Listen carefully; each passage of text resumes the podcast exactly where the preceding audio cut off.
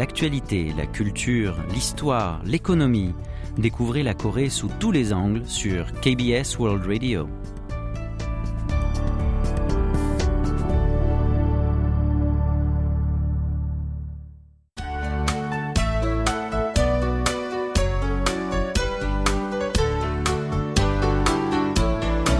Séoul au jour le jour.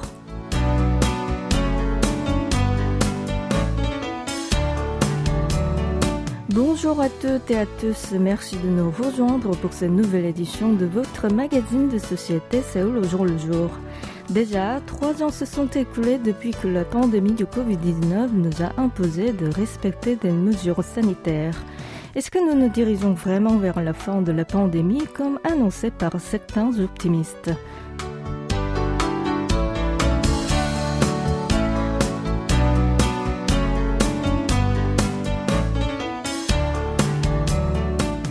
Récemment, en Corée du Sud, plusieurs experts, notamment dans les milieux médicaux, se montrent favorables à la levée totale de l'obligation du port du masque en intérieur.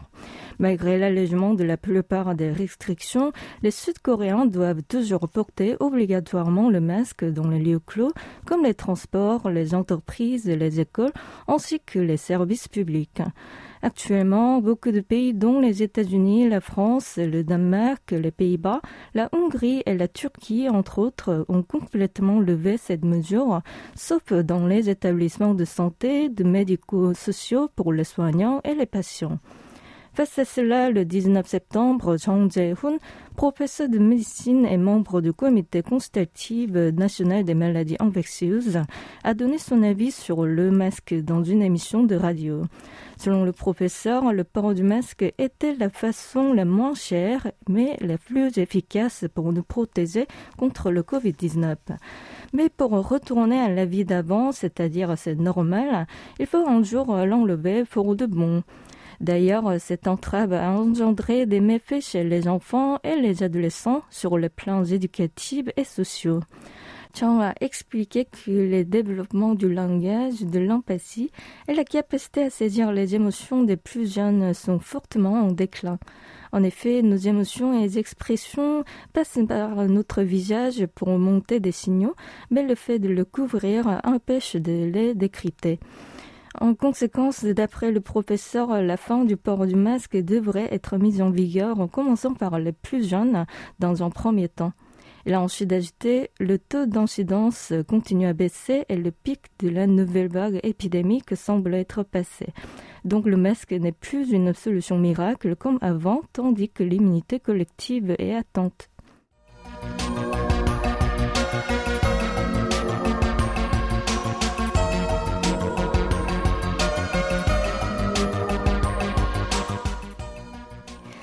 6170 km, c'est la distance entre Séoul et Tarawa Sud, la capitale de la République de Kiribati, située dans le Pacifique Sud.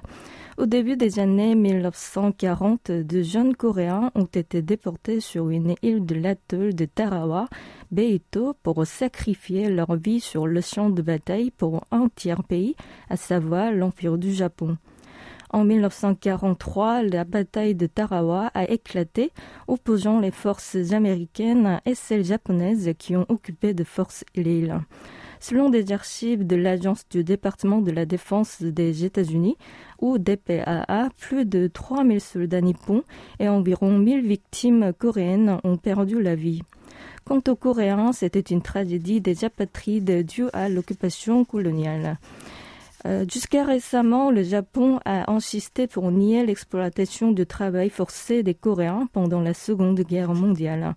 Entre-temps, l'agence euh, américaine a commencé à mener des activités d'identification d'organismes à but non lucratif et des cimetières et à fouiller des restes depuis 2008. Au cours du processus d'analyse, un grand nombre de défis asiatiques ont été découverts.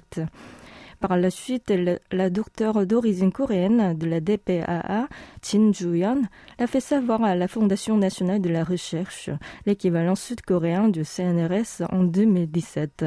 Avec les gouvernements américains et japonais, celui sud-coréen a également lancé une expertise médico-légale et une analyse ADN sur place dans le cadre d'une enquête sur le passé.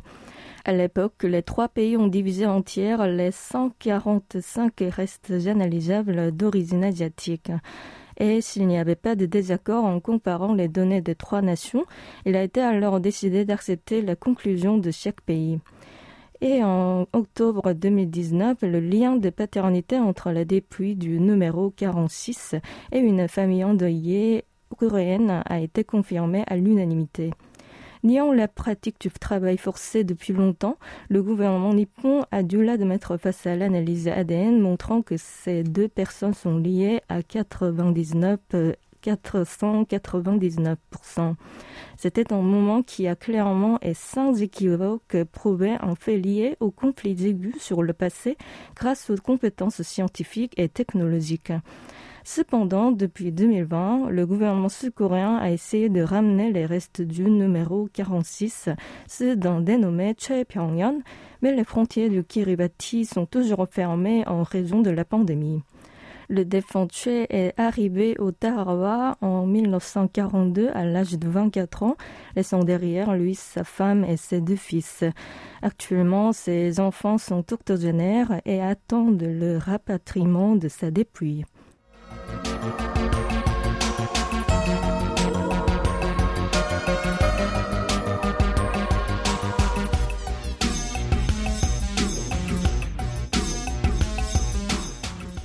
Une vidéo récemment publiée sur la chaîne YouTube de l'Agence nationale de la police coréenne ou KNPA a fait réagir les internautes. Il s'agit d'un extrait d'un appel reçu par la police en mai dernier vers 4h30 du matin. Ce jour-là, une jeune femme a appelé la police, le 112 en Corée du Sud. Police secours, quelle est votre urgence? En réponse, la femme a parlé en babutiant. Euh, où es-tu? En entendant cela, le policier a immédiatement remarqué qu'elle était dans une situation suspecte. Ensuite, il a dit C'est la police, madame, vous êtes dans une situation de danger immédiat? La femme a répondu oui. La police lui a calmement demandé où elle se trouvait pour tenter de la localiser. Dans cette situation d'urgence, la jeune femme a fait preuve de présence d'esprit pour lui répondre comme suit. Je suis toujours en centre-ville. Ici, je vois la caserne des pompiers et je prends un taxi en face. Ainsi, elle a fait semblant d'être au téléphone avec une connaissance. Convaincue qu'elle était en danger, le policier lui a demandé Est-ce que l'homme à côté de vous vous harcèle? Quelle est la situation? La femme a encore répondu oui. Il lui a ensuite dit Êtes-vous au bord du trottoir? Et elle a répondu ainsi Non, j'ai mal aux pieds parce que je porte encore des talons blancs et je n'ai pas bu. Intelligemment, elle a réussi à décrire son signalement et son état sobre. On va intervenir tout de suite, annonce le policier, après avoir confirmé qu'il y avait un agresseur à côté d'elle. L'appel a été terminé et par la suite, les forces de l'ordre sont arrivées pour secourir la victime et arrêter l'agresseur. Dans ce cas, il a été possible d'appréhender l'auteur avec de bons réflexes de la victime et du policier. Cependant, de nombreuses victimes sont incapables de parler au téléphone. Afin d'y remédier, la semaine dernière, la KNPA a lancé un service d'appel d'urgence silencieux à l'instar du mode de communication en code Morse. Baptisé Tok Tok, il a pour objectif de venir en aide aux victimes sans avoir euh, besoin de parler. Si les victimes appellent la police et restent muettes, elles seront invitées à appuyer sur n'importe quel numéro. Ensuite, un lien cliquable sera envoyé par l'opérateur pour la localisation. Cela permet aussi de communiquer par message privé avec la police. Selon un responsable de la KNPA, avec ce service, les personnes en détresse auront le courage de signaler et les forces de l'ordre seront aussi en mesure de réagir plus rapidement aux situations dangereuses. Ainsi, dans la vie, parfois, nous avons besoin de quelqu'un qui nous protège physiquement ou mentalement à nos côtés lorsque nous traversons une période difficile. Alors, écoutons pour la pause musicale Sousa ou Inspecteur principal, interprété par DJ aussi, qui est parfaitement dans le thème.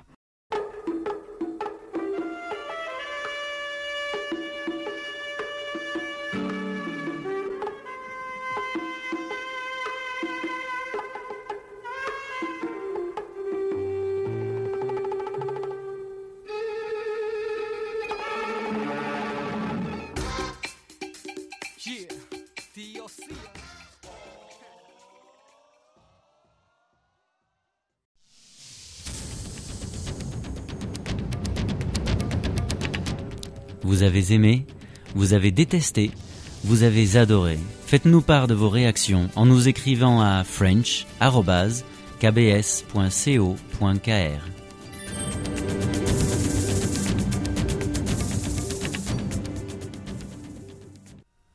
Bienvenue, si vous venez de nous rejoindre, vous écoutez Seul au jour le jour en compagnie de Yi ce jeudi 22 septembre. Surnommé souvent le peintre de la ghetto, l'artiste sud-coréen Kim Chang-yeol est décédé à l'âge de 91 ans en janvier de l'année dernière. Et le film documentaire décrivant sa vie, L'homme qui peint des gouttes réalisé par son deuxième fils Kim Ho-wan et la cinéaste française Brigitte Bouillot, sortira le 28 septembre prochain. Un peintre dessinant des gouttes dans son atelier, un mari allongé à côté de sa femme prodonnant une chanson, un grand-père souriant en jouant à pierre, papier, ciseaux avec ses petits-enfants, et une personne vivant avec des cicatrices de guerre. Ainsi, le duo français a capturé tous ces aspects pendant cinq années. Selon un entretien avec un média sud-coréen, le réalisateur a décidé de filmer son père pour passer plus de temps avec lui.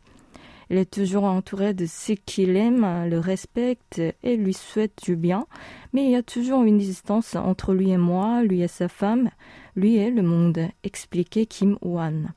Les deux réalisateurs ont tourné les mêmes scènes avec leur propre caméra, puis ont fusionné les rushs au montage.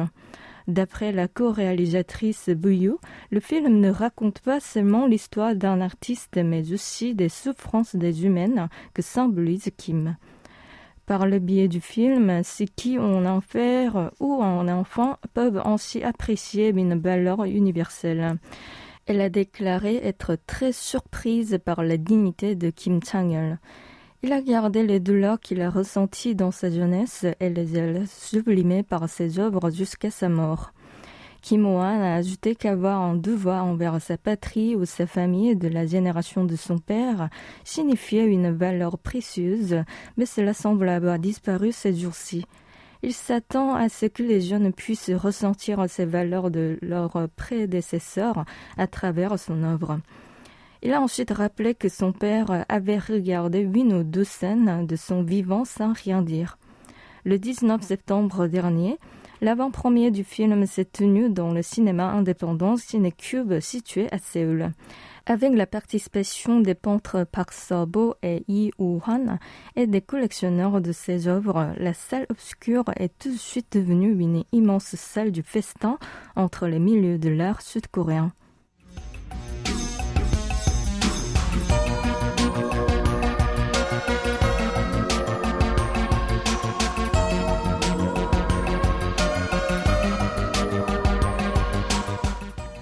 Les milieux de l'art, l'influence de ce jeune homme sud-coréen ne connaît pas de limite.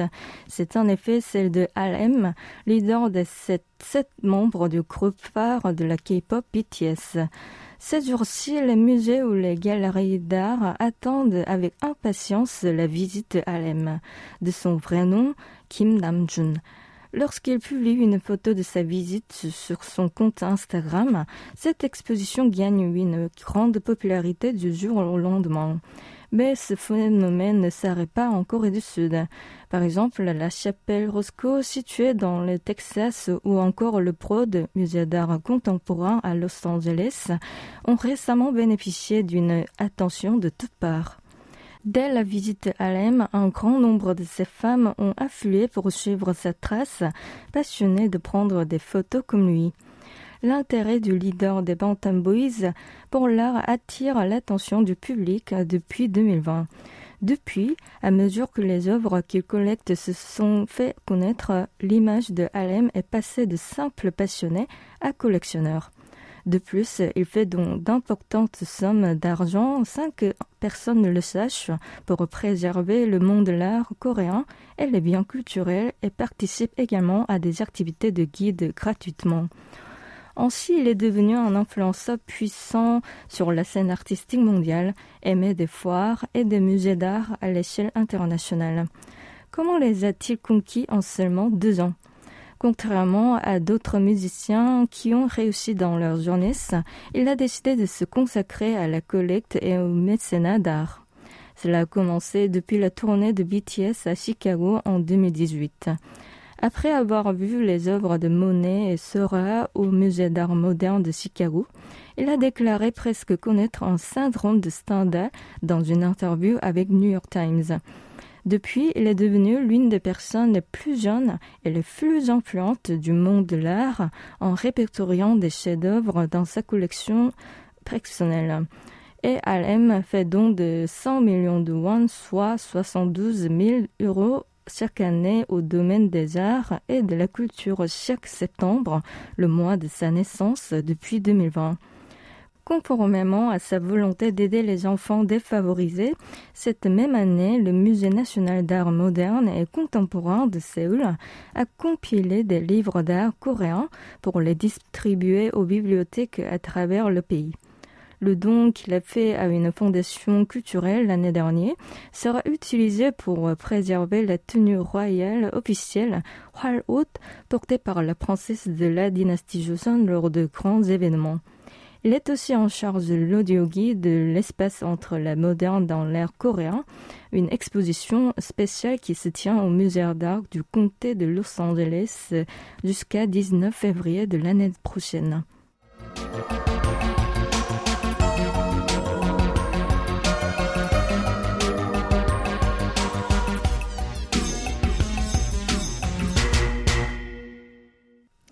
Les séries sud-coréennes vivent en effet leurs heures de gloire. Après le franc succès de Squid Game dans le monde entier, la nouvelle série sud-coréenne Netflix Nacrosan sur le trafic de drogue a peu à peu une résonance. Cette série, en six épisodes à la fois sombre et intense, a été produite sur la base d'une opération réelle baptisée Blomstein. Connu sous son appellation de professeur néerlandais, il s'agit d'un réservoir du Brokopondo situé au Suriname, le plus petit pays d'Amérique du Sud. Le Service national de renseignement de la Corée du Sud, ONIS, a lancé l'opération Blomstein pour arrêter le trafiquant de drogue Cho Bong-heng, le vrai personnage du rôle du pasteur John Yo-hwan. La presse sud-coréenne Ilbo a reconstitué l'opération à l'époque à l'aide des déclarations de plusieurs membres du personnel apparenté. Joe s'est enfui au Suriname après avoir échoué dans le secteur de la construction et avoir été accusé de fraude. Et en 1995, il a acquis la nationalité surinamaise. Il s'est ensuite lancé dans le trafic de drogue et le marché a rapidement prospéré. Joe s'était aussi associé au cartel de Kelly, la plus grande réseau de trafic de stupéfiants d'Amérique du Sud. À la mi-2007, le NIS a reçu euh, des informations selon lesquelles le baron tentait de faire passer de la drogue locale en Corée. Comme aucun traité d'extradition n'a été signé avec le Suriname, il n'y avait pas de moyen de l'arrêter engagé dans une opération secrète en janvier 2008 au Suriname, le NIS a approché M. K, mis sur la paille parachute. Il a accepté la suggestion et s'est déguisé en homme d'affaires intéressé par la distribution de drogue pour approcher Joe. Depuis lors, M. K a été au centre de ce dispositif. Vers la fin de l'année 2008, le service de renseignement a tenté d'attirer le trafiquant de drogue dans des territoires américains tels que Hawaï et Guam ou la Corée du Sud en utilisant M. K comme appât. Cependant, comme Joe hésitait à quitter le Suriname, l'opération est devenue compliquée. Heureusement, en juillet 2009, le Brésil a été proposé. L'arrestation a été plus tendue que c'est présenté dans la série. Un agent du NIS déguisé en homme d'affaires et M. K attendait à l'aéroport de Sao Paulo, qui a décidé comme point de contact à 17h en juillet 2009. Mais Joe Bong-heng n'est pas apparu. La branche brésilienne d'Interpol a décidé de se retirer de la scène, mais l'agent et M. K ont retardé son retrait en prétendant que l'heure du rendez-vous était reportée et lorsque Joe et deux trafiquants se sont rendus deux heures plus tard à l'aéroport, le NIS les a immédiatement arrêtés. Joe, rapatrié en Corée du Sud en mai 2011, a été condamné à 10 ans de prison par la Cour suprême et est décédé en avril 2016 de maladie chronique. Le succès de l'opération de Blumstein est en grande partie dû à M. K et aux agents à l'étranger qui ont donné de leur personne. Toutefois, les mesures de protection des agents à risque sont encore insuffisantes et certains pointent du doigt ces manquements. Si la violation de la loi actuelle est inévitable lors de la conduite d'activités de renseignement à l'étranger, il est nécessaire de combler une lacune législative.